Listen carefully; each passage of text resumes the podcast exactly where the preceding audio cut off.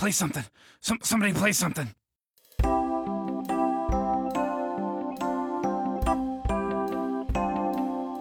Well, I was hatched from an egg laid by some guy, cause that is Clorzo's way. And then it came time to lay my own egg and die. But Summer, she said, hey, Clorzo wants you to stay.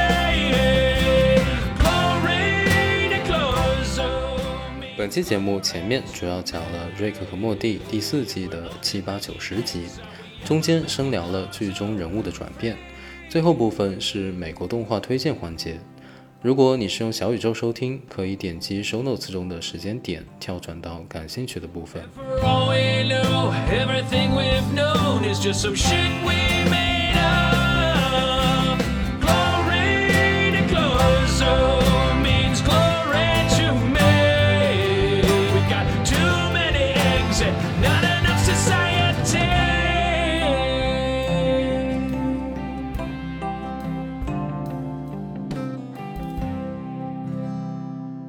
接下来第七集爆脸虫那集了。我还挺喜欢第七集的。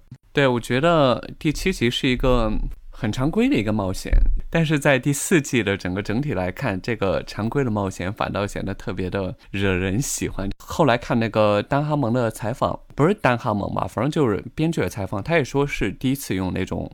非顺序的这样一个手法来叙述，就是一开始并不是故事的起点，因为那个爷孙俩开场就摆脱那个抱脸虫嘛，嗯，然后呢，他们就潜入他们的社会，然后把他们社会轰炸之后，才发现 Summer 不见了，然后跑过去找 Summer，才发现 Summer 成了那个地方女皇，然后开始回忆之前的事情，所以这个就有一种插叙的或者倒叙的这样一种感觉，然后最后。三个人逃离了这个地方，这集看得很舒服，因为里面有很多台词是特别的值得做成梗图的那种台词。我不知道大家对那集里面一些台词有没有特别深刻的印象？就是我觉得现在的一些剧啊，特别是这种在网上特别火的一些动画，他们都会有一点点刻意的加一些台词。因为他们知道这些台词会被做成梗图，广泛的传播，所以这个在第七集里面体现特别明显。比如，那个 Rick 问那个 Morty 啊，谁会注册 Pornhub 账户啊？像这样一些台词，包括最后 Summer 的朋友说 Summer，I wanna fuck your dad，就这样一句话，也是特别让人看的特别爽、特别舒服的这样一些话。所以第七集我觉得是特别讨喜的一集。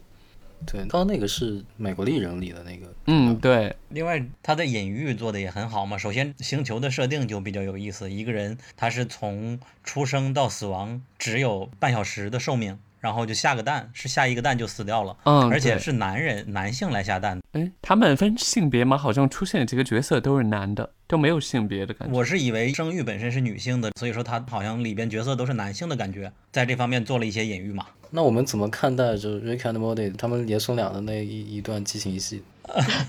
你说是子孙互相要 suck 对方的那个对对，情节吗？上面后来有说，哦，我觉得那个我也有点，那个地方是 Summer 脑补的，并不是真正发生的东西。我的理解是这样子的，就 Summer 她本身是这里边的女皇了嘛，已经。然后她在这里边有一个乌托邦社会的建构，就是本身那些抱脸虫的寄生虫的人，他都是没有目标的。然后 Summer 给他们了一个大目标，你们是为了这个目标前进，你是为了我，这就相当于一个控制思想的一个乌托邦的社会。如何能够在这个社会中解放呢？那就是爱情。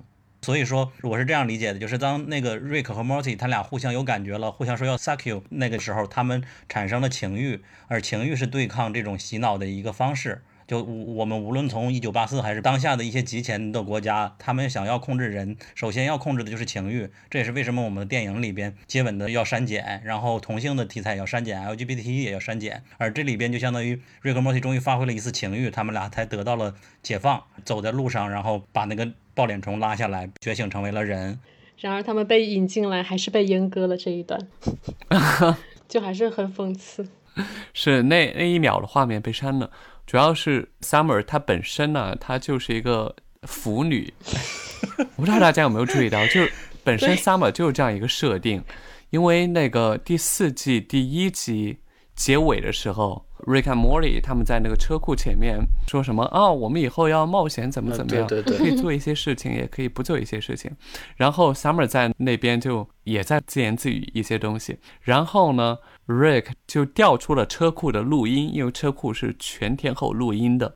然后发现 Summer 在意淫他们俩，我觉得这是给他们一个能把这个画面表现出来的，挽回一点这种价值观上似乎看起来很不正确的一种一种手法吧，就是嗯用 Summer 是一个腐女这个来解释为什么他们能把这段激情戏画出来。嗯，对，其实我理解的很简单，你理解的是，我觉得这是官方在玩梗，就是吐槽那些粉丝老是搞这种 Rick and Morty 的耽美同人。也是一个角度。这个 Summer 他就喜欢各种意淫，他也不只是意淫他们俩人，因为之前那个第四季第四集，莫莉和龙签订协议，然后那个把龙交给他的时候，Summer 当时说：“哦，这是我参加的第一个 gay wedding。”然后莫莉 Summer 哇，Summer 那一声模仿的好像呀。啊，好像啊，你为什么总能发语音？第七集还有几个迷影的梗嘛，一是它本身设定就是异形，然后另外就是一些双子塔和珍珠港的寓意嘛。如果他们撞了双子塔，那他们就是恐怖分子；然后打了珍珠港，那就是结束二战的一个标志嘛。所以说这种隐喻还是表示我们还是像人性的一面。这个也体现了就我们之前说的 Rick Morty，它不是完全的呃邪点，它是有价值观的。对他不可能做恐怖分子，我也要做正义的战争这一点的体现。然后比较玩梗的就是异形被 Summer 的一个牙签就给搞定了，我觉得那个设定真的很有意思。牙签真的太神了。另外，那个爆脸的异形是不是很多呀？这个 face hugging parasite 好像是一种专门的外星生物的设定，历史很悠久了，就控制思想。还蛮多作品都有这个抱脸虫梗的。就我前段时间看那个《数码宝贝》的剧场版，居然都有抱脸虫。发现重点。你还会去看《数码宝贝》的剧场版吗？嗯，那第八集可以给章鱼吗？酸池那集，第八集应该是评分上非常高的一集，但是我觉得也可能是整个第四季后半期里边比较平庸的一集。大家都觉得非常评分高，是因为莫莉的这个爱情嘛，但是也可能就是因为在所有的讨论的议题里边，爱情是观众最容易共情的一点。简单来讲一下剧情吧。一开始是瑞克和莫迪一起去，嗯、做一个交易，有一种黑帮片的样子，去和一个可能是黑帮老大吧，在做交易。因为交易的场所是在一个工厂里边，然后工厂里充满了各种酸性粘液。然后，呃，瑞克告诉莫迪，就是如果待会有了什么问题的话，你就跟我一起跳到粘液池子里边。然后后来就真的出现了问题了，就带着莫迪掉了下去。掉了下去之后，就出现了前面那个骨头架子那个梗嘛，就是我我翻车的那个梗嘛。后来谁能想到那个黑帮老大是一个非常有耐心的人，他们就在研究骨架，又扔了一只老鼠下去测试啊，到底是什么情况。最后莫迪就感到非常不耐烦，他就冲出来把这个黑帮都杀掉了，并且告诉瑞克这个酸液是一个非常糟糕的想法。后来莫迪他就发火了嘛，告诉瑞克，不如你去做一个我们可以回档的机器。呃，瑞克就最后帮他做了这个机器，装作认错了还是什么。然后莫迪就拿着这个机器非常开心，偷偷去什么女生的浴室啊什么的，就干了一大堆坏事。然后后来他经历了一段爱情，这里有一段非常就是默片的那种爱情嘛，但是我我我看的时候就想起了《飞屋环游记》前几分钟的那一段。没错的，对，《飞屋环游记》是确实那一段是每次看都会哭，但是呃，莫莉这个一起哭。对对，很很好哭的一集。然后后来经历了这个爱情之后，因为莫莉她，因为她觉得这个爱情她挺美好的，这个辈分一直都没有更新嘛，一直没有回到这个爱情开始之前。双方都结了婚，然后去到一个地方冒险，可能会死掉。然后这样的情况下，我得甚至是为了爱情，他决定回到那个从前。那就在这时候，他得救了。得救了之后，呃，他们在庆祝，就是大难不死，呃，又可以继续这样的生活，继续这么幸福了。然后结果被杰瑞不小心翻到了那个遥控器，我看到那里的时候，真的是 然后帮他一切重回，就好像你在游戏艰难的打完了所有的 BOSS 之后，打最后一个 BOSS 的时候，你甚至都想就算了不玩了，但是最终你终于打败了之后，然后你不小心把档删了。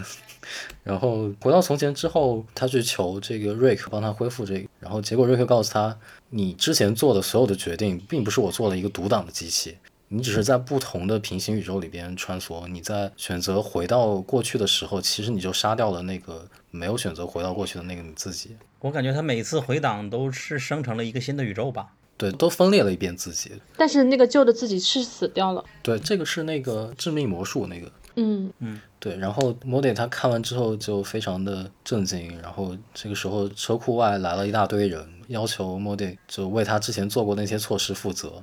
然后瑞克就给了莫迪一个最终的退路，就是在车库门外有一缸酸液，让莫迪自己跳下去，用这种方式来逼迫莫迪承认溶液是一个好想法。然后莫迪没有办法，但是一边竖着中指一边跳下去。这里边实际上体验的是孙子和爷爷之间的一个对抗，是 Rick 对 Morty 的一次捉弄，因为 Morty 对他的发明不满意嘛。就是这个地方有个细节，就是 Morty 那个女朋友她也过来了，她就亲眼看着 Morty 掉下去了。这这个女生甚至都没有一个名字嘛，反正就变成了一个悲伤的爱情故事。就我觉得这可能是整个 Rick and Morty 宇宙里边唯一的 Morty 接近能得到幸福的时刻。哇，好悲伤。所以说这一集可以分神，可能就是因为大家对这个爱情更能共情。就前面的剧情里面那个宝石是什么？你们知道吗？那个好像就是对，那只是个影子哈。就工具情节是吧？对。有一个可以讨论的点是，一个人在能够无限倒回的前提下，是不是什么样的邪恶的想法都想试一试？舒格君昨天发的那个评分是 IMDB 的单单集评分吗？嗯，对你昨天发的那个是第八集是九点五分，第十集是九点三分，反正这一集是 M D B 的单集最高评分。反而我比较喜欢的那一集，就第六集只有八点二分，也还算高啦。第九集只有七点九呢。我然后我觉得这一集其实也是就 Rick 对 Morty 一直在做的一件事情，就是死亡教育嘛。其实，在第一季的第六集的时候，Morty 就看到了，就有一个情节是自己埋葬自己嘛。看到了血肉模糊的自己，他当时也是挺不能接受的。就是平行宇宙当中有无数个自己的无数个可能性嘛。然后这我觉得也也有一点对第一季的那个情节的回应吧，也是他当时其实看到一个自己死去，他当时都挺不能接受的。然后这里是看到了，相当于是自己亲手杀死了无数个宇宙当中的自己吧，就是也是一个挺冲击摸底三观的一件事情。而且他这里边讲的道理就是说，一切都是有结果的。对，就是你的每一个事情都会有报应的，嗯，真的是在坑孙子，嗯，就是没有时间倒流和存档嘛。因为主创说过不做时间旅行，专门提到过这一点。他这个跟那个漫威的那个复联不是一样吗？就是多元宇宙的那个设定。反正不是那种单纯穿越到过去的设定。对对。好的，那接下来就是第九集。第九集我感觉是我们三个都很喜欢，因为可能是偏反乌托邦了吧？对，嗯，政治梗比较多，但是它的评分反而最低的一集了，没想到居然是七点几，是吧？对，我是觉得还蛮逗的，就是全季最低的。我我简单讲一下吧，就是 Morty 一家要出门，然后半路上瑞克接到了一个电话，说盖亚星，对吧？就是一个星球，告诉他说我怀孕了，然后贝斯知道之后就就坚持要求瑞克去负责嘛。然后瑞克就带着一家人就去负责了，然后去到了这个星球上。这里有一个可以补充的点，就是盖亚他在《银河帝国》里边，就是非常著名的美国科幻三巨头艾萨克阿西莫夫最著名的作品《银河帝国》里边有一个盖亚星球，但这个盖亚星球的设定，它更像是之前《瑞克和莫蒂》里边有过的一集《Unity》那一集，就是统一体。这个应该是希腊神话里面的那个大地之神盖亚。因为后面有宙斯出现，宙斯和盖亚他本身在神话里是什么样的关系啊？哦，祖母，盖亚是希腊神话中的众神之母，大母神，大地之灵。她生下了十二个提坦巨神和三个独眼巨人，以及三个百臂巨神，所有的天神都是她的后代。你这么一说，宙斯和盖亚在这里乱伦也是一种隐喻了。嗯，对，希腊神话就是一个大型的乱伦史。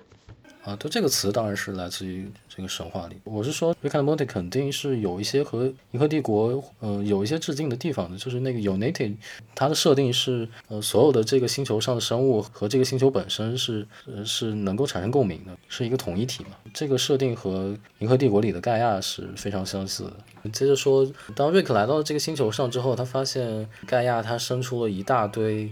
相对来说低智能一些的物种，然后贝斯要求瑞克对这些孩子负责嘛，然后瑞克他就想办法建立了一个大型的机器，用这个机器来构建整个社会。然后这个就是我们觉得这里最精彩的地方，比如说他给不同的人种就送去了不同的渠道嘛，就一开始有一个像那种赌博机器的东西，就是把这些人分建了一个社会嘛，对对，呃，这可能就是教育吧。呃，通过这种概率性的赌博，把不同的人种送上不同的社会地位，然后最终的目的是为了维稳，为了让整个系统继续健康的运转。然后这一期里边还出现了一些反社会人格，就是最终这个系统差一点破碎，是因为呃有很多反社会的人格，就是呃所谓的不同意见者，他们就是觉得这个系统有什么问题啊，或者是会产生之类的想法，然后瑞克就把他们全都扔出去了嘛。然后这里边的 Jerry 他变成了反对派的领袖吗，我觉得这个故事就是和这一季的《西部世界》一整季讲的差不多吧，就这五分钟讲的。然后这个机器它非常像《反乌托邦三部曲》的那个赫胥黎的《美丽新世界》里一开始描述的那样，就是所有人都是克隆人。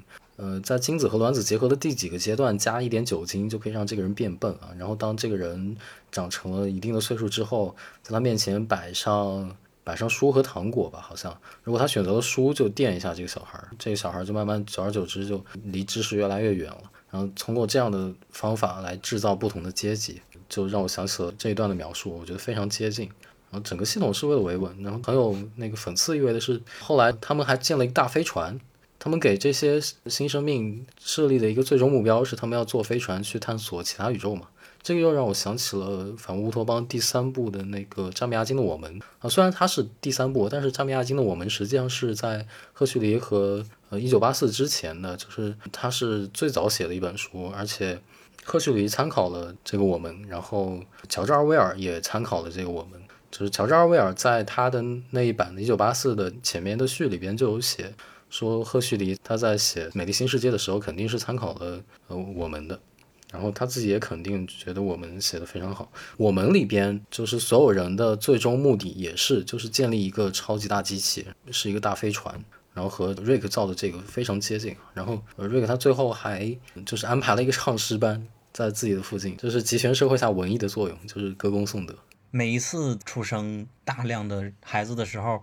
他们就会被传送在传送到不同的领域里边，都随机的嘛，有的变成了教师，有的变成了律师，有的变成了实习生，有的变成了，然后最终还有一些淘汰的，就是相当于拿那个科幻电影《分歧者》来，就是他们是社会不稳定因素，直接就给他们淘汰了。这些淘汰的人，他们产生了不满，最终开始对整个的这个母体、对原有的社会架构进行了反击。我联想到的可能是美国社会的一点映射了，他们是对那个红脖子的一个想法吧，就是川普他们这一派受教育程度不高，但是被社会淘汰了，然后他们聚集起来了，开始对整个社会进行一个现有体制的一个冲击。他一方面讽刺了精英制度特别粗暴的把人给归类，另一方面也讽刺了这些呃没有受过教育的人开始来反对他。两方面都，我感觉是有点美国社会这种。感觉吧，嗯，我我之前在做毕设的时候，有做关于教育相关的一些研究。教育其实是自从科技科学变成了第一生产力之后，就是有一种实证教育的新潮，体验到我们日常生活中啊，就是理科会变得比文科重要很多。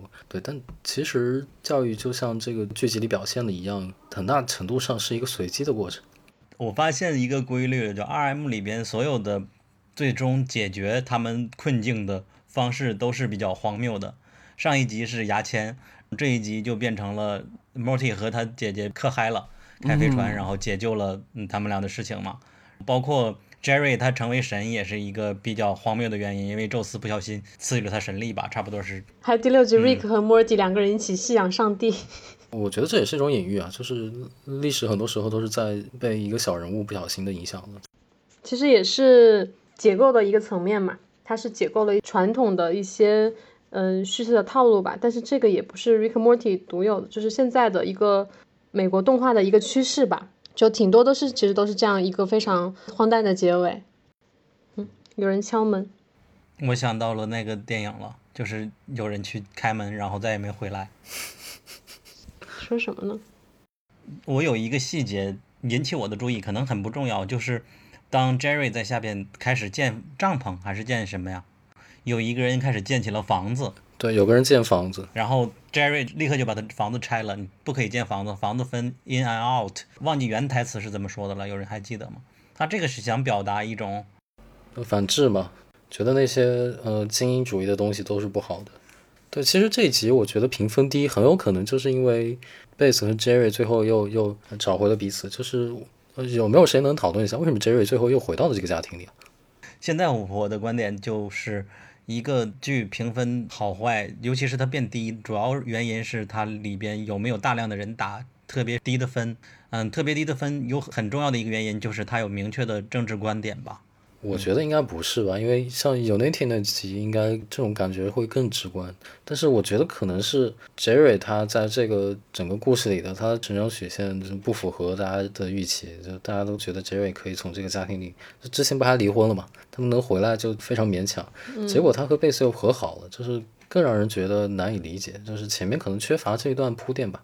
其实我觉得 Jerry 和 Beth 两个人的情感线就是非常的，啊、两个人就是一直在分分合合，相爱相杀。那宙斯在这里，我觉得也有一个很有趣的地方，就是瑞克和宙斯打架的时候，瑞克说你你这么大打我一点都不公平，然后宙斯就变成了跟他一样大，一样大了之后就是打了一段非常非常拳拳到肉，没有任何让人看着一点都不爽的像小流氓打架的一段镜头，然后还打的挺久了，就是各种下三滥的招数。就是在希腊神话里，它有一个观点，就是神人同形同性。就是我们看到希腊神话里的神，他并不是一个在道德或者是在某些层面就高出人类非常高等级的一个形象，他很多都是也拥有人类普通的情感，就是人类的形象和性格。然后我们看到希腊神话里，其实有很多凡人，他本身也是具有神性的一些一些特征。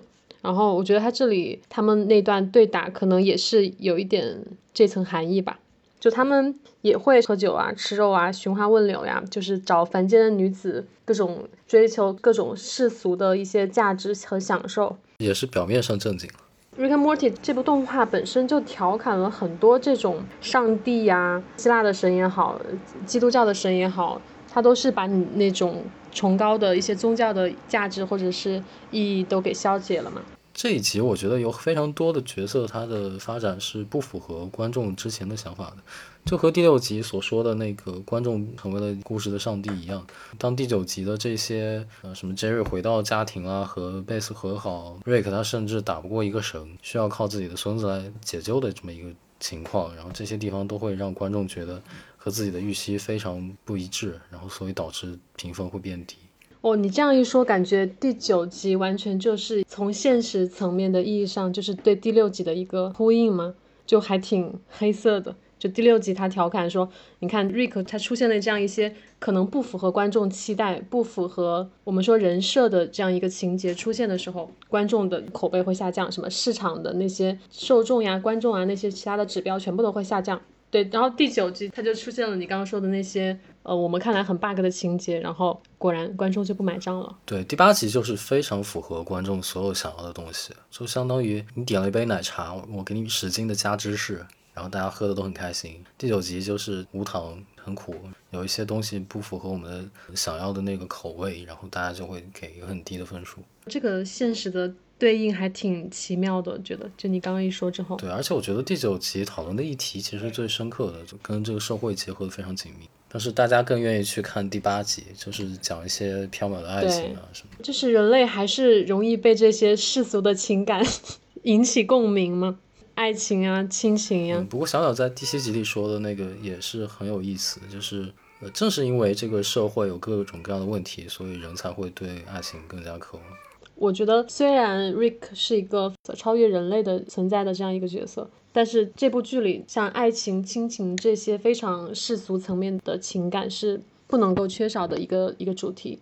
就包括我们看到 Rick 他本身的转变，有一些我们说逐渐从一个非人的一个角色，逐渐回归人性的一些方面。像前面其实除了 Beth 和 Jerry 他们的婚姻和爱情之外，其实本身没有涉及到太多关于爱情的议题吧。呃，像是 Morty 对 Jessica 那那个也不能叫做爱情吧，就是就这一集其实还蛮嗯世俗层面的好看的，但是这个不是贬义，就这个世俗层面，我觉得也是 Rick and Morty 这部剧的情感的外延的层次更加丰富了吧，就不只是一些非常超越性的东西，还有一些很世俗层面的价值。这个也是瑞克的一个转变。对，那说到世俗层面的价值，我我还是想问那个问题，就是为什么 Jerry 他能回到这个家庭里来？我其实对他们俩结合的反应也跟最后一集那边的那个女儿的反应一样，就是诶 Jerry 怎么又回来了？怎么又和 Jerry 复合了？然后当时对当时 Rick 说了一句，就是说他就是你，你就是他。如果你是他，你会跟他做同样的选择。Jerry 这个角色为什么这么重要？为什么就不能嗯舍弃掉他？我甚至说他的，我感觉 Jerry 在这一季的戏份其实甚至还高一点。嗯，没有 Jerry 就不好笑了吧？他是一个喜剧的角色，我觉得。对啊，你看我们的科幻群里，有的人专门用 Jerry，就有人吐槽说，我从来没有见过有人用 Jerry 的头像，他到底哪里招人喜欢？好的，那我们那我们就来聊第十集好。第十集，嗯，我觉得第十集星球大战那集对吧？去征服银河系的 Bass 回来了。对，感觉还是有一点倒叙的感觉，因为最后还是回忆了之前的东西。之前他把那两个 Beth 特地弄混，然后自己不知道哪个是哪个，然后一个留在地球上，一个去向宇宙。结果去宇宙那个回来了，回来之后主要就是两个 Beth 也不知道谁是克隆的，谁是真的 Beth。然后一开始本身互相看不惯，但是两个都被那个那个 Federation。星际联邦还是银河联邦被抓去之后，两个人反倒联手起来，成了很好的朋友。这个可能是 Rick 之前没有想到的一点。然后，呃，Rick 他去救两个女儿的时候，然后和鸟人和凤凰人两人大战一场。后来是 Jerry 打败了鸟人吗？这个地方，Jerry 帮助他们打败了他。Jerry 是用自己的隐身的能力嘛？把他的死去的女友吸引了他的注意力，然后导致最后贝斯把他的开关给关了吧，所以鸟人就没有了。这我觉得那段真的很好笑，捧腹大笑。看那段，嗯，这个鸟人叫凤凰人，他的设定是谁啊？谁能讲讲鸟人和他的经历啊？鸟人是瑞克的老朋友嘛，然后鸟人爱上了 Tammy，呃 Summer 的同学，但是这个同学实际上是。是星际联邦的间谍，在那个婚礼上，就是导致了瑞克被抓，然后就那个婚礼上鸟人死掉了。这应该是婚礼之后鸟人的复活，就是再一次出现。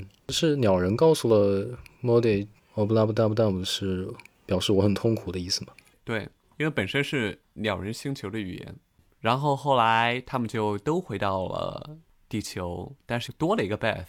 那集的结尾就是大家好像都很有自主意识，就是都没有很依赖 Rick，留下 Rick 一个人在那个房间里面看自己过去的回忆，坐在那儿说 "I'm a terrible father"，哇，我真不是一个好父亲，就这样以这样一个形式收尾，把整个第四季，又还是落脚到了亲情这一点，也有一种套路的感觉吧，就是那种我打个引号贩卖 Rick 他的。人情味儿，他的孤独感，这样一种感觉和那个第四季、第二季比较像，但是其实大家都比较吃这个套路，所以第十集其实得分还挺高的，就是全季排名第二的这样一个得分。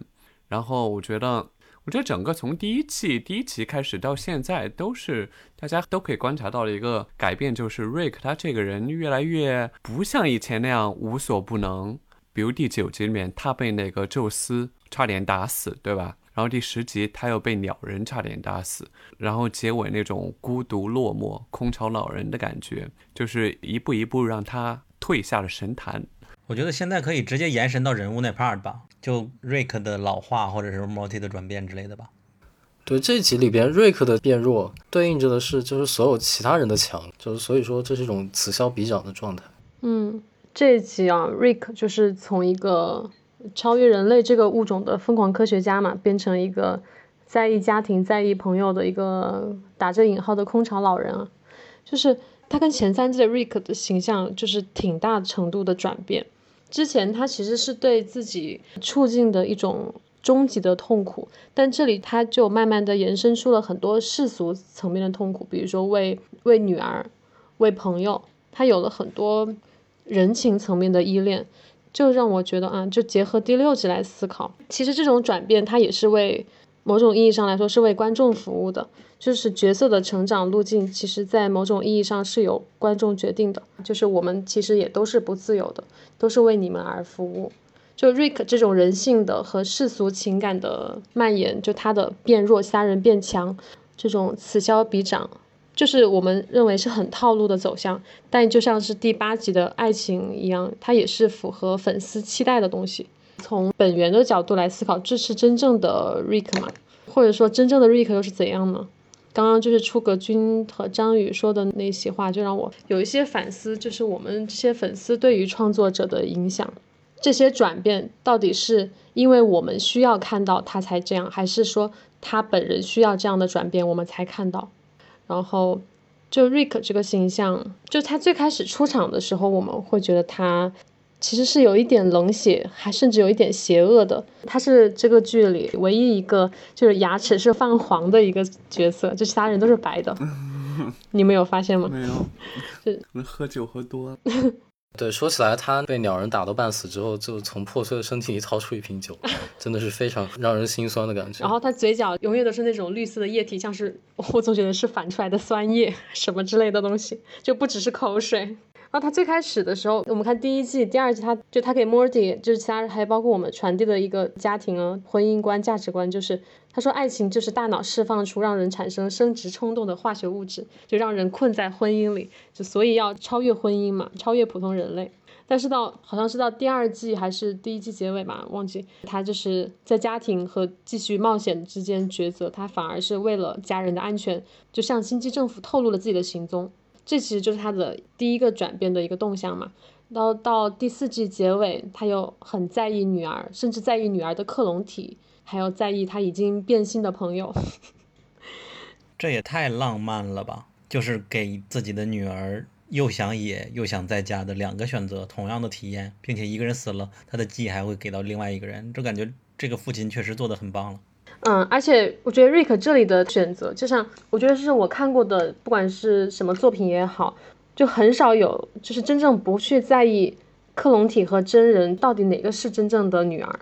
Rick 他其实是有一些超越性的思考在，就是对于 Ghost 和 Share 的那个思考。我们的肉身可能只是我们的一个载体，我们现在普通人是被受困于这个肉身之中的，而。把你的思想、把你的情感、把你的记忆提取出来，变成一个克隆人。你们的记忆这些东西都是相同的，只是可能载体不一样，就是一个 ghost 和 share 的关系嘛。Rick 更看重的是 ghost 层面的东西，所以我觉得他这个也是他很超越性的一个体现吧。就其实没有说到底哪个是真，哪个是假，就两个都是他。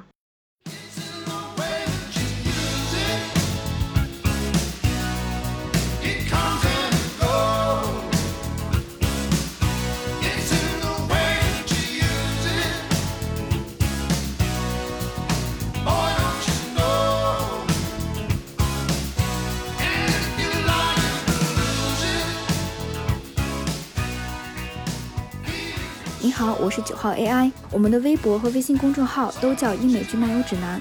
微博会发布新鲜的英美剧资讯和我们第一时间试看过的所有新剧的速评，微信公众号则只会推送我们认为非常好看的剧集推荐。另外，我们还有播客听众群，入口可以在公众号后台回复 E I C C A S T 获取。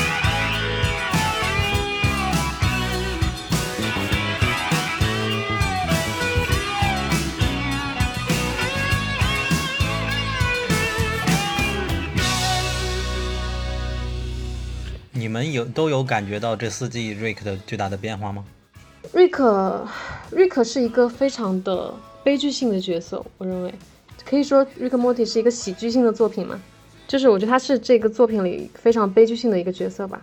就从他的那个 w o b l a b d u d 就 I'm in great pain, please help me 这个口头禅开始，就很多人就是说在 Rick 身上看到了非常深的呃虚无主义的倾向。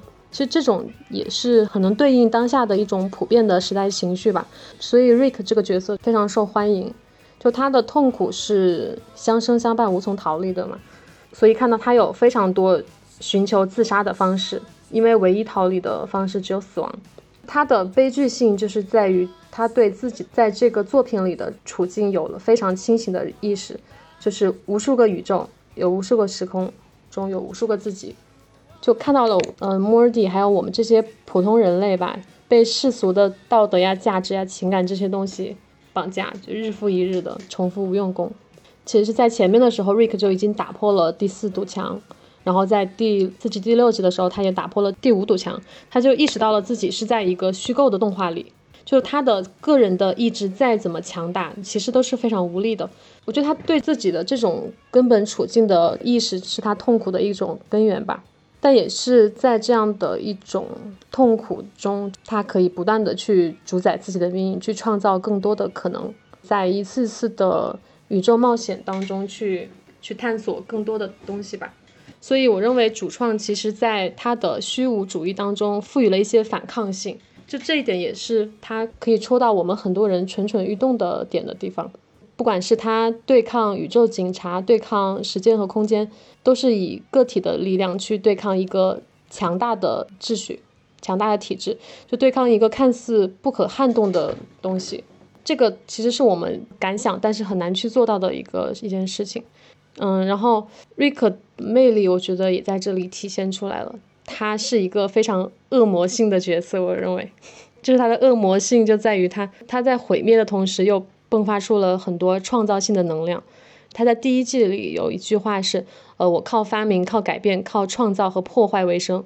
当我不喜欢这个世界的某些东西时，我就去改变它。所以，我们看到我们人类就是被有限的时间去绑住。他就去超越时间，去追求无限的生命长度。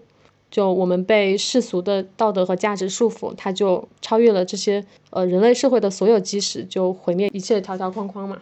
甚至他是超越了人类这个物种本身的束缚，寻求载体的不断的升级。我们看到他有 Pickerick，就各种都可以是他自己。这种对抗也是他的存在的一种方式。呃，但是从第一季到第四季，虽然 Rick 他始终是痛苦的。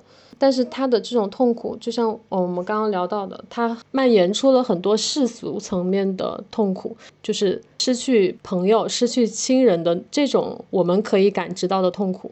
所以我觉得，一方面是 Rick 这个角色体现了很深的复杂性和深度，另一方面也是我刚刚听你们讲的时候想到的。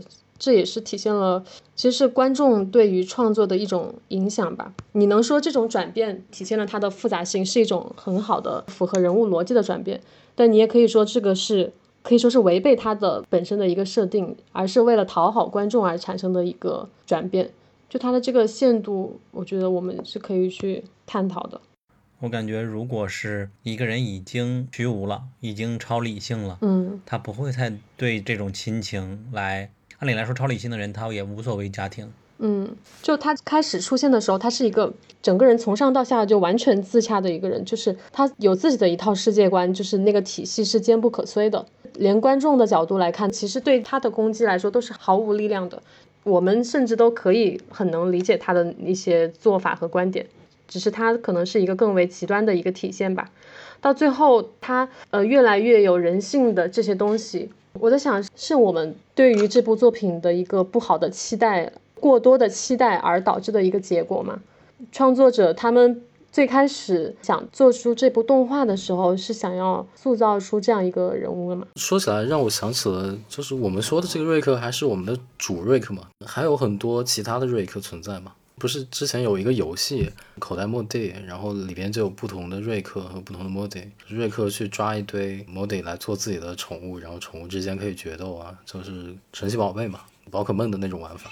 其他的瑞克，嗯，可能我们印象最深的是瑞克城里边的那个工人，一开始是一个生产让所有瑞克感到幸福的那个饼干，威化饼干，哦哦，那个故事。有点像是伊耶娜美，被困在其中。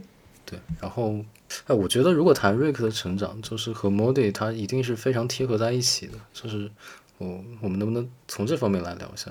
呃，就是瑞克在变弱的同时，为什么 Modi 越来越变强？这是不是一种必然？就是如果 Modi 要健康的成长，那瑞克就一定要变弱。哎，说到这里，我我看到过一个理论啊，就是我把它延伸了一下，就是呃，瑞克和 Modi 它其实是一体的两面。就是光从配音上就就已经很明显了，他都是一个人配音啊。那其实这两个人其实是一个人。后面讨论人物的时候也可以说到这点。对对。嗯，瑞克他给 Modi 解释是因为我我是一个天才脑电波，所以我需要一个笨蛋脑电波来中和。然后，但是中和是为了隐藏自己的身份啊。但是这是比较早的集数里边提出来的。但是后面我们可以看到，瑞克根本就不在乎那些。就所谓的就是要不要隐藏自己，其实就算他被发现了，他他也不是没有办法对抗那些人的。嗯，我看到过一个理论说，Modi 他其实是瑞克的反面，然后但是 Modi 其实也是非常智商高的一个很强的神，而且呃，Modi 他最终会变成一个集权统治者，就是我们看到那个总统 Modi，对，那个是 Modi 的终极形态。如果瑞克不在他身边的话，Modi 可能就会变成这样的形态。然后莫迪在平衡所谓瑞克的这个天才脑电波的同时，其实瑞克也是在呃平衡莫迪。就是说，为什么每个瑞克都配一个 mode？？其实每个 mode 也需要配一个瑞克，就是他们需要互相制衡，才能达成一种平衡。嗯，对。然后家庭里的其他人其实也是，我觉得贝斯其实就代表着瑞克身上的人性。嗯。先补充章鱼的那一点吧，就是章鱼这里说的强和弱，不是说他那个，就是说他有了更多人性的一面，就有了更多的软肋嘛，所以说他是会变得更弱。而 Morty 变得越来越可以说理性嘛，他确实是从开始我们感觉他是一个非常胆小或者是懦弱吧，甚至他爹 Jerry 自己都说他有点脑残。就这样的一个角色，到后来，第一他胆子越来越大了，我们甚至看到后来就很多的那种暴力因子都都发散出来了，就杀人都不眨眼的那种，就包括他还是呃射杀自己的外公啊，屠杀一个星球吧，就这些情节，他的这个转变确实是和瑞克的变弱，他是同时同步发生的。我我也在想，他们这种此消彼长的必要性是什么？就为什么伴随着 Rick 的变弱，他就一定会变得更强？Morty 的这样一个成长的转变是为了说明什么？其实这个我之前一直也没有太想通。就是你在说 Rick 怎么培养 Morty 吗？不是，也也可以这么说吧。就是 Rick 其实他在一次次的经历当中在教育 Morty 嘛。就我们可以说 Morty 变得越来越内心更强大了吗？更加坚定自我，不再那种怀疑自己嘛？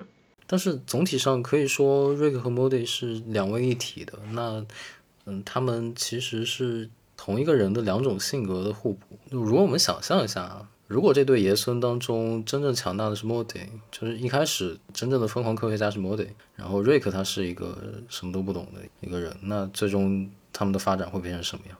那他肯定不会带爷爷不是外公出去玩啊。我觉得这个瑞他的设定一开始就是造物主的设定嘛，这个大家基本上都是同意的，编剧也直接说明过，一个上帝的一个设定，然后到后来退下神坛这样的一种慢慢的转变，就我觉得这个线还挺清晰。哦我突然想起来第三季的第六集清理毒素的那一集，就我觉得如果要聊家庭的话，我可以聊一下这个，就是瑞克和莫蒂的关系。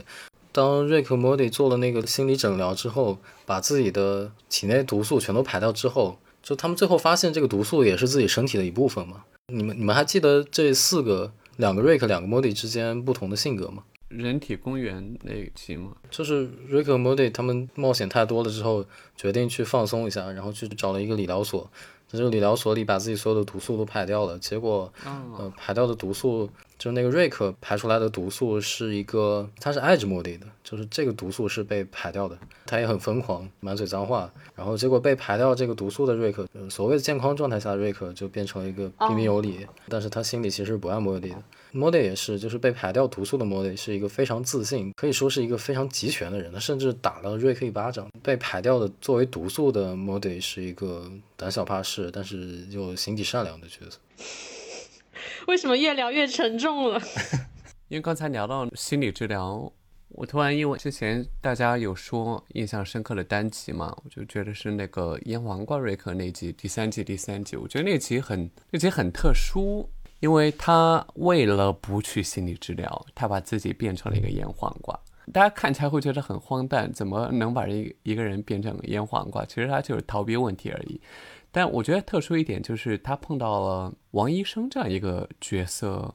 这个角色在剧里面的智商是比 Rick 要高的这样一种设定哦，有这个设定吗？反正那个他的 Wiki 粉丝 Wiki 上面有写，就是他在 Internet 智力上就比 Rick 要厉害的这样一种感觉，就直戳他的痛点。嗯。在他们的治疗过程当中，也可以挺明显的看出来，就是不管 Rick 怎么样去反击，他都可以非常平静的感觉是高于他的一个维度的一个回答。他其实有一种看穿了他们这个家庭关系的。嗯，对，也不一定是说智商多高哦，会发明什么什么东西，就是那种层次上可能比 Rick 还要高的这样一种。我记得很清楚的一个台词，他说：“The thing about repairing。” Maintaining and cleaning is it's not a adventure。他说什么修理心理上的创伤，维持一段关系，就是这些东西不是冒险，不是一个 adventure，不是探险，是很无聊的事情。然后我不知道大家记不记得那个截图很有名的，就是 Rick 他在 Tammy 和鸟人婚礼上说那句话：“To my greatest adventure yet, opening myself up to others。”就是对别人敞开心扉，是我最大的冒险。我觉得和那集的寓意特别呼应，就是 Rick 他包括之前我们说到他的一个角色的一个变化嘛，对吧？大家觉得冒险哦，去这个星球，去那个星球是冒险，这些是 Rick 很擅长的东西。但是王医生提到你要修复心理上的东西，你要维持关系，这样一些东西，它不是冒险。他希望 Rick 可以明白这一点，就是你要把自己敞开，敞开心扉对别人，其实这个是比冒险更加。难的一件事情，对于 Rick 来说。那从呃 Rick 在婚礼上说的那一席话来看，他确实也接受了王医生的这个观点。就是你刚刚说的，让我想到这几季的转变，好像可以看作是一次 Rick 的心理治疗过程。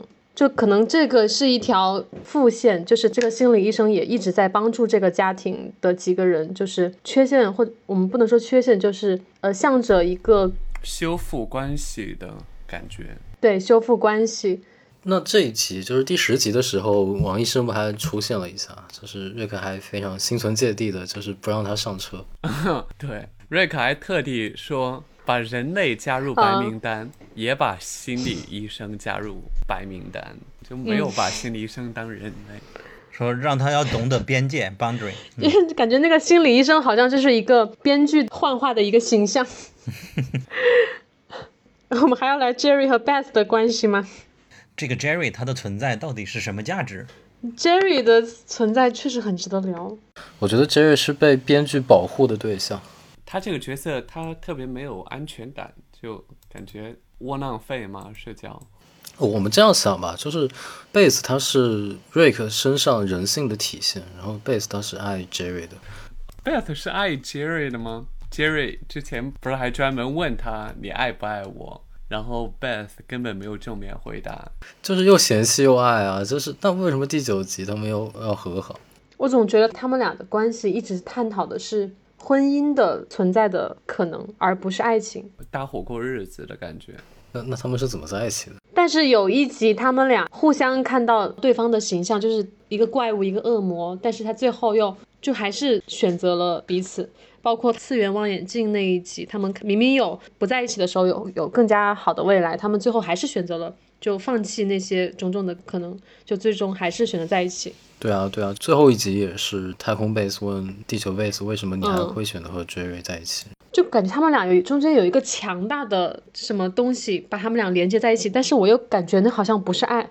我觉得它是一种善良。嗯，这么说吧，我们是如果我们身边都有一个 Jerry 的话，那那你觉得这个 Jerry 为什么会存在在你的生活里？Jerry 像你刚刚说，他就是集合了普通人所有人性的弱点的一个角色，所以是不是可以理解他在这个剧当中的存在是一个工具人的一个角色？就是好像每一个就美国动画里都会有一个非常平庸、非常看上去毫无价值的这样一个人，一个 loser 的存在。对，我也这么想。但是为自从他们离婚之后，杰瑞还能回归这个生活，就离婚之后，我以为就不再有杰瑞的戏份了，结果还会去展示杰瑞他一个人过单身汉生活的时候那种剧情，然后我就觉得这可能要更复杂一些吧。因为其实那个时候就可以把这个角色舍弃了。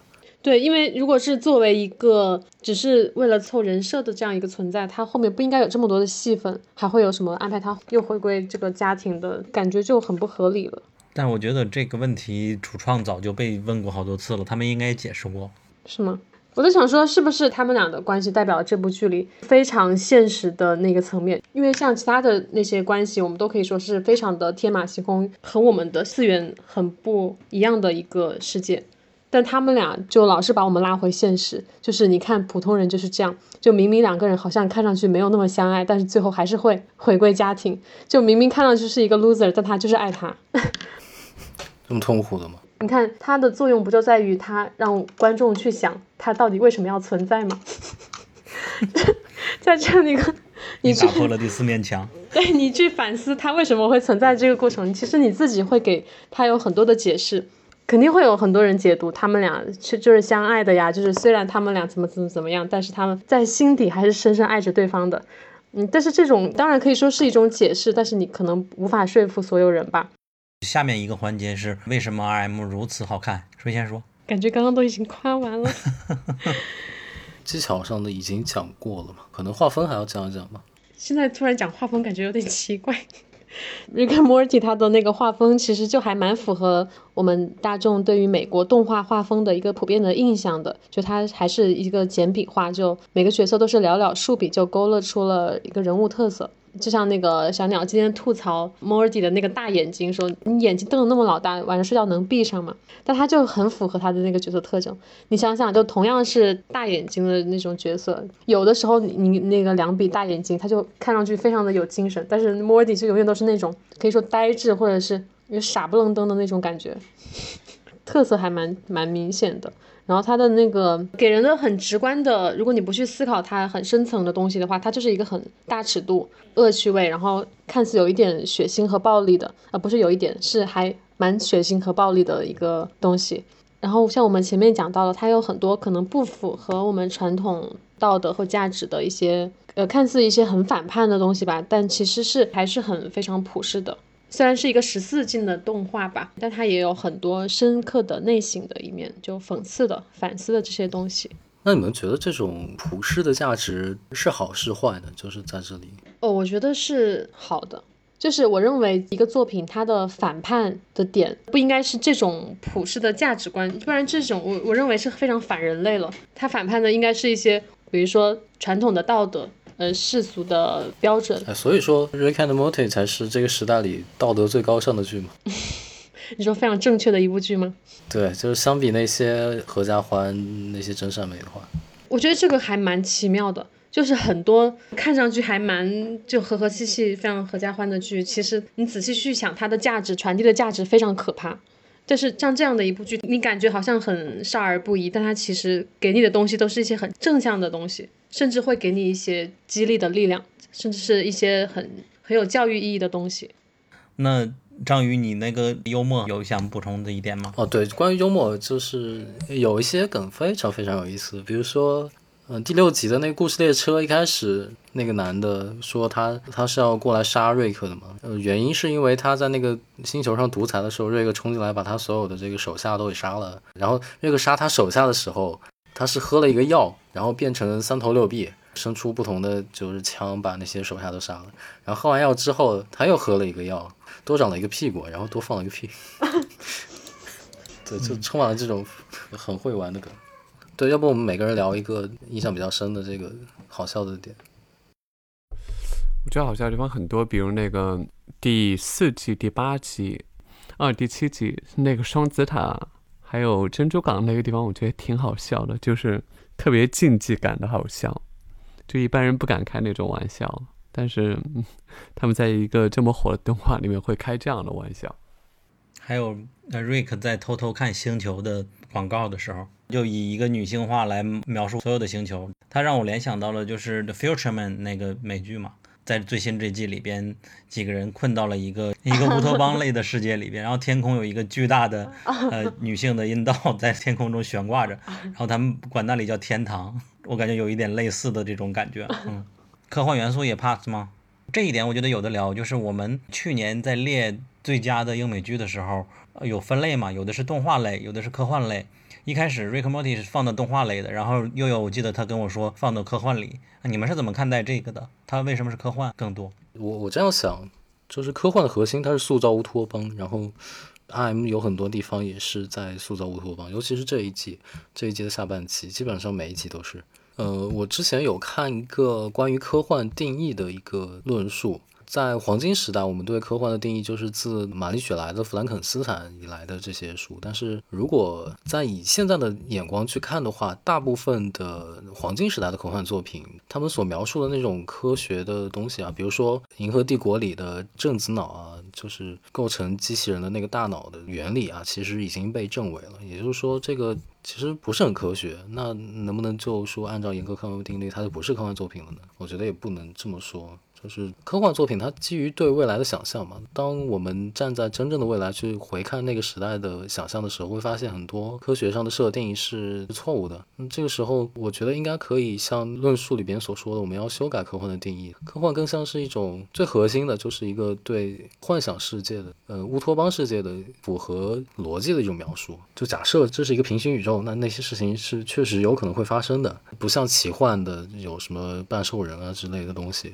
我觉得。这个是更接近于科幻本质的一个定义。比如说，在我们过去呃中国的先秦时期，著名的《镜花缘》，在我们现在看来，它里边的什么小人国啊、巨人国。或者是那些凶禽猛兽都是都是假的嘛？但是在那个时代里，就是他们对世界的认知还不够完善的时候，这些东西虽然说我们现在看来是个明显不科学的，但在那个年代的人看起来，也许也就是科学的。那这种描述可能也就是一种对乌托邦的一种构建，我觉得也是可以算作科幻作品的，在那个时代里。Rick Morty 它是一个科幻作品，我觉得这个还是毋庸置疑吧，因为它涉及到的平行宇宙呀、外星生命啊、人工智能呀、时间旅行呀、未来科技啊，还有复制人呀这些东西，全都是一些科幻作品里才会有的设定嘛。而且它这个是基本上每集都会运用到的一个东西。就其他题材的冒险，它是一个幻想范围内的冒险，它没有科学幻想。对，OK，那我们进入最后一个环节，聊一聊美国的 TV 动画。好的。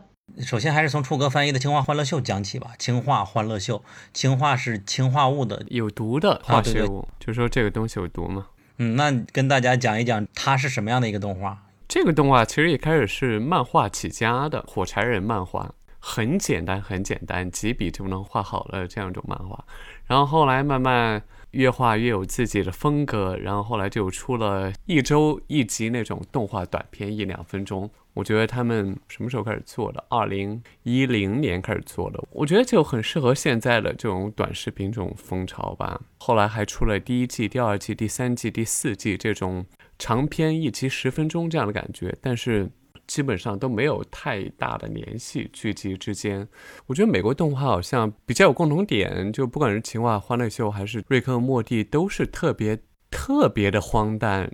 很多情节都是完全想不到的那种，比如这个《情话欢乐秀》第一季第一集，就人和虫子就交换是一个什么样的世界？就一般正常的动画都不会出现这样的设定啊，好像是美国动画的。我美国动画看的不是特别多啊，稍微看的都是一些比较火的，比如《南方公园》。南方公园在豆瓣没有没有词条了，肯定在豆瓣已经搜不到。比如《飞出个未来》这样一些，就画风其实有一点点像。其实我觉得美国动画的画风很有自己的特色，就看起来你会觉得画的很简单，就几笔就勾成这样一个人。所以呢，这个《情话秀》啊，或者是瑞克莫蒂，他们都。就有一种荒诞的外衣，他们又特别喜欢针砭时弊吧，就有一些社会热点问题开玩笑或者来嘲讽。这个我觉得在其他地区的动画好像比较少见，我不知道日漫会，日漫没有，日漫没有。对，就是针对一些。西方特有的一些社会议题，或者人类共有的一些社会议题，进行特别大胆的嘲讽，我挺喜欢这类的。这个和脱口秀文化也有一点的关系吧？对我前两天我才说看国内的脱口秀，就是没有那样的感觉。大家说了一些东西，其实也没有特别好笑。然后说黄西为什么说英文笑话这么好笑，为什么说中文就不行了？我觉得好像他是英文笑话里面有特别多的社会议题的梗，特别是政治议题的梗，但是到中文语境下可能需要有所取舍。所以就把那些梗给剔除了。之前曾经去过一次，就是黄西在中国录的一个节目，然后就他是主持人嘛，呃，现场听了一下，真真的一点都不好笑。真的，我看过他一些视频，就完全笑不出来。但是看了一些英语的，就觉得很好笑，特别是美国的，并且处处埋梗这样一种感觉。我觉得这些文化都影响到动画上面或者其他影视创作上面，会涉及到很多议题。我们刚才说什么 LGBT，还有什么女权、什么种族，这些都特别大胆的在聊，在开玩笑。这个情话秀也是对于种族问题都是直截了当的在，或者是嘲讽，或者是自黑这样的一种感觉。我觉得这个是美国动画比较吸引我的一点，对观众其实是可以产生影响的。青蛙欢乐秀它比《Rick and Morty》更大胆一点吧，它的讽刺力度更大一点，好像更虚无一点吧。他们就是可以消解一切东西啊，你是权威的也好，正统的也好，主流的也好，在我这里通通都给你消解掉。解构了你之后，我要去再建构一下自己的一套东西，甚至是我自己建构的东西，我自己再把它消解掉。这种还是非常常见在国外动画当中，应该是说英美动画当中，对。嗯，感兴趣的大家可以去看几眼《青蛙欢乐秀》，应该在 B 站、抖音上出格字幕组，应该有许多《青蛙欢乐秀》的作品。嗯，然后我看到准备提纲里有一个正统反派与邪教，这应该是张宇写的吧？是你想？对对，就是我们看到的美剧里的动画是可以分为这三个类别的，就是。合家欢的真善美，这当然就是迪士尼的那种风格。然后，呃，血腥暴力，但是契合主流价值观的，然后以及所谓的邪典。嗯，我觉得《Rick and Morty》是介于二和三之间的。嗯，呃，像那个。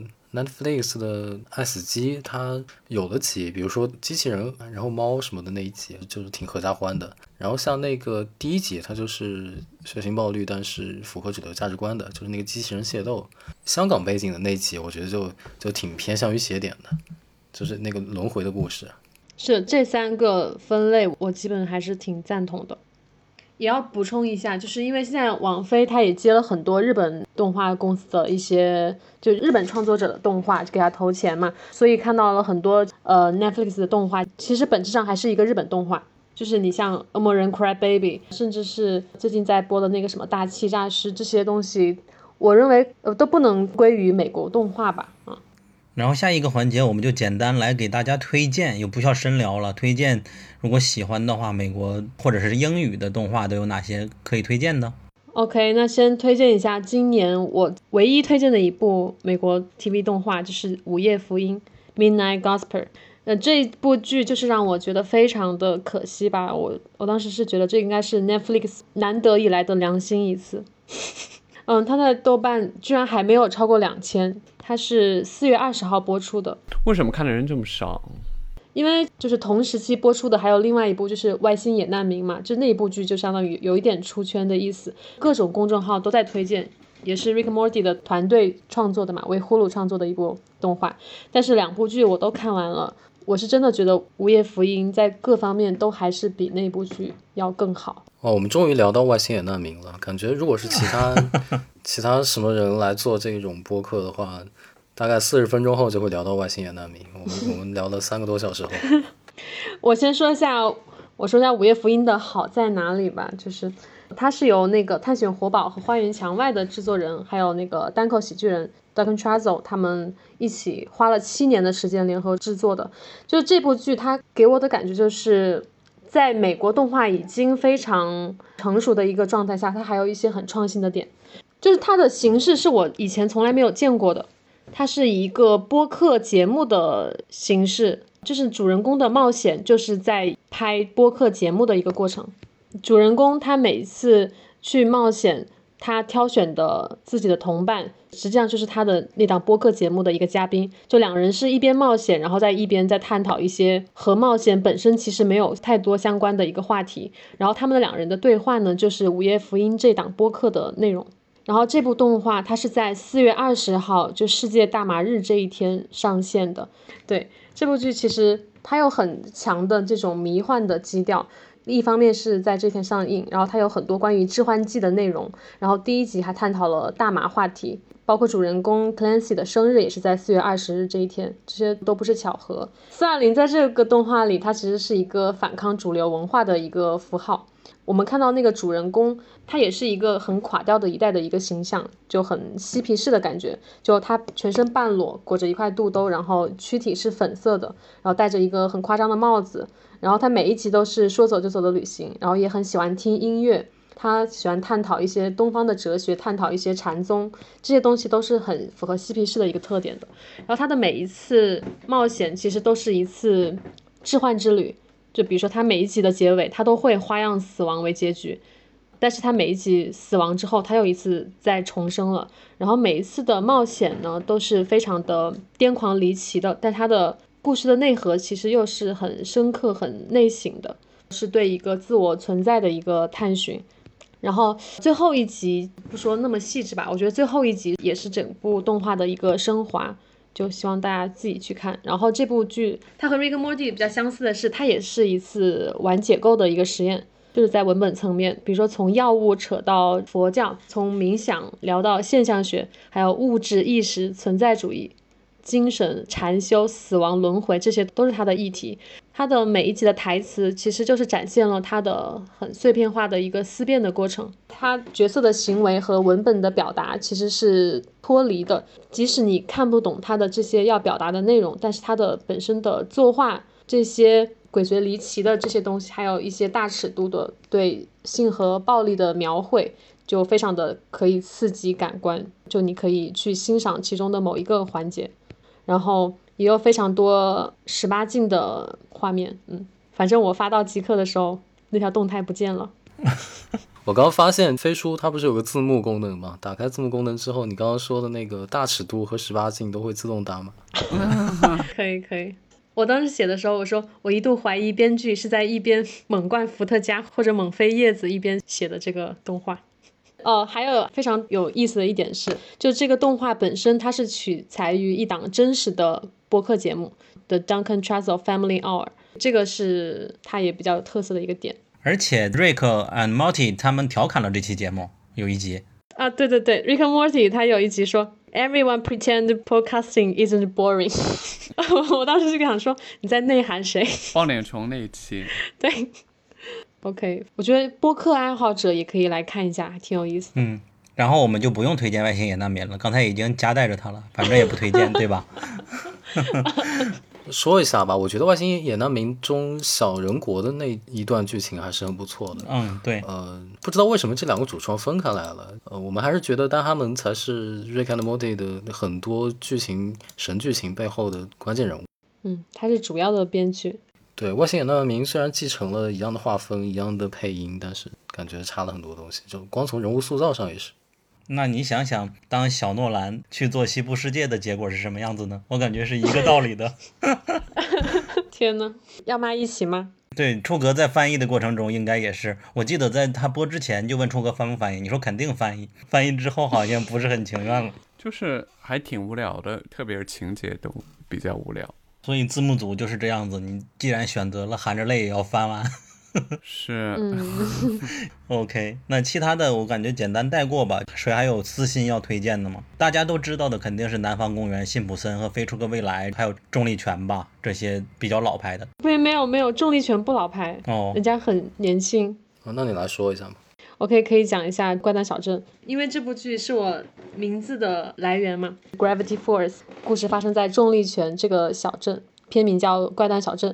这个是 Disney Channel 的一个动画，呃，一共两季，第一季是九点四分，第二季是九点七分。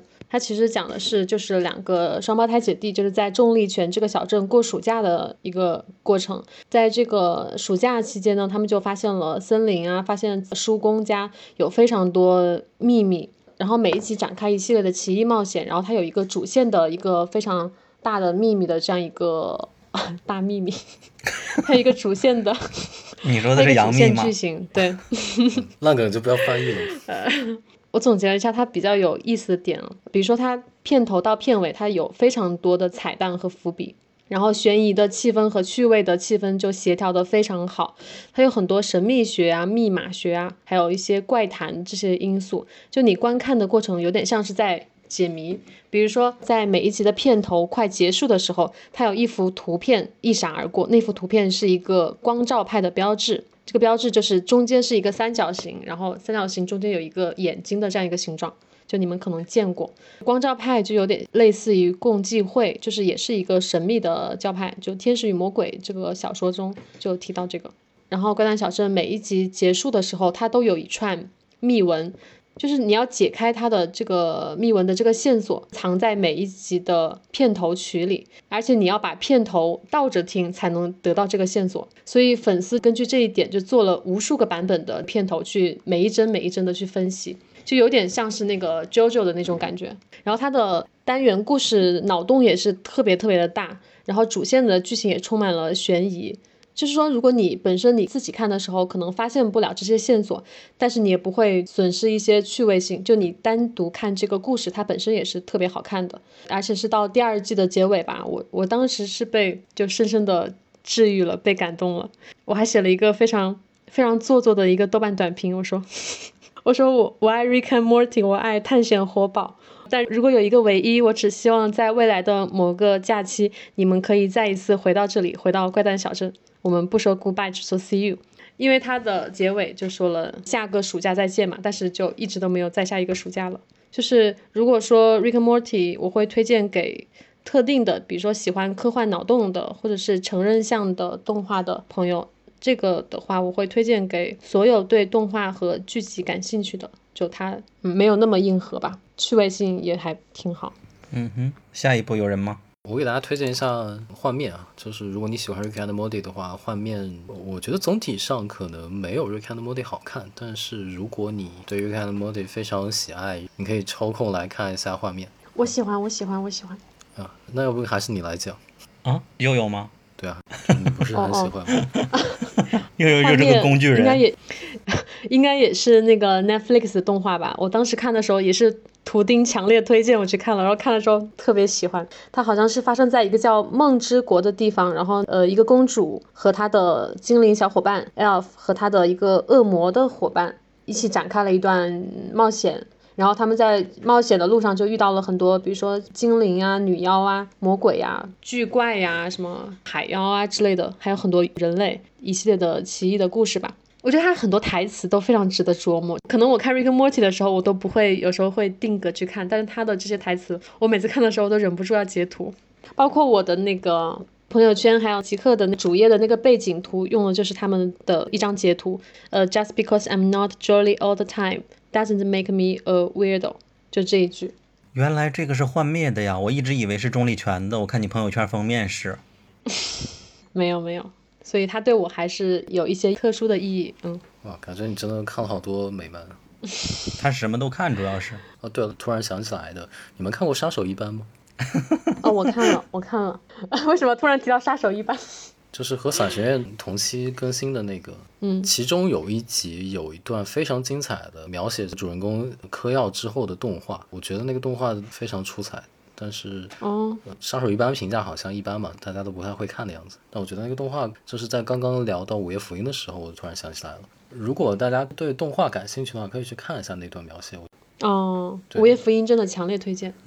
对，我还想再私心推荐一部，我怕我不推荐这个图钉回去会找我算账。哦，那就是 Primal，它的中文叫什么来着？呃，史前战记。呃，史前战记，对，它也是 Adult Swim 的一部动画，也是我和图钉的二零一九年的最佳。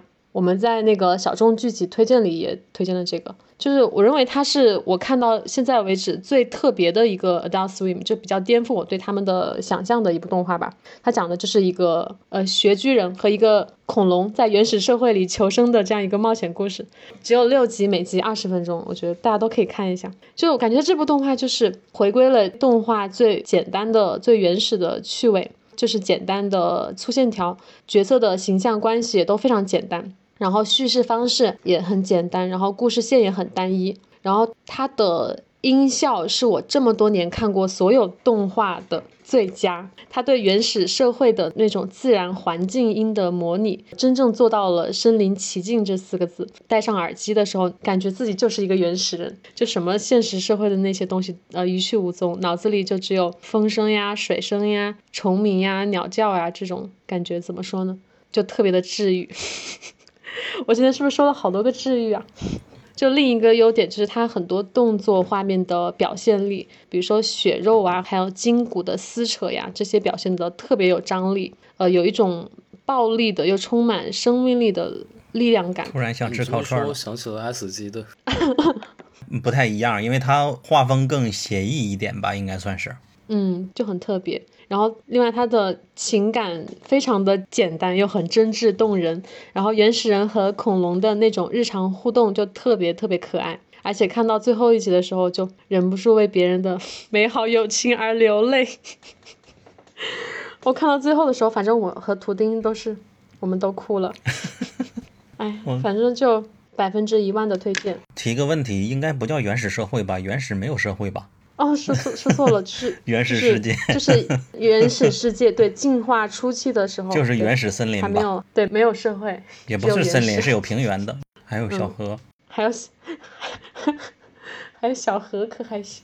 这些差不多了吧？然后提问一下楚歌君，刚才推荐这几部，你如果必须看一部的话，你会选哪一部？我可能会选那个什么战记，嗯，Primal 对，Primal，史可能会选前战记 Primal，它是个没有情节的剧，呃，也不算没有情节，没有对话的剧，看一下，有情节没有对话，就因为原始人嘛，也不可能说话。那都不需要翻译。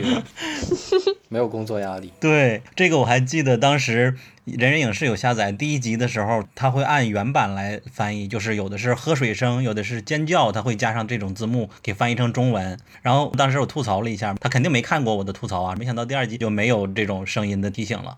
你看 Netflix 的话，也会有字幕显示他正在喝水，正在什么嘛？嗯，那个叫 CC 字幕，呃我发现 primal 这个词挺有意思的，就是它的形容词解释是原始的、最初的，但是名词解释是被压抑童年情绪的释放。哇，好高级啊！好，那就谢谢大家辛苦的一晚上了。欢迎大家去看出格君翻译的作品。现在有没有地方能够看到你的版本的瑞克和莫蒂亚？在微信公众号啊，可以。欢迎大家去出格字幕组的微信公众号和微博来看他翻译的版本的瑞克和莫蒂吧，或者是去和出格互动。谢谢大家能够听到现在了。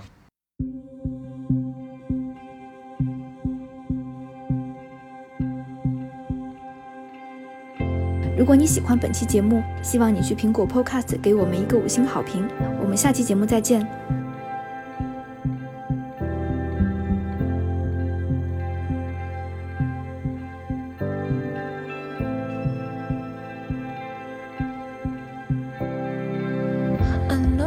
try.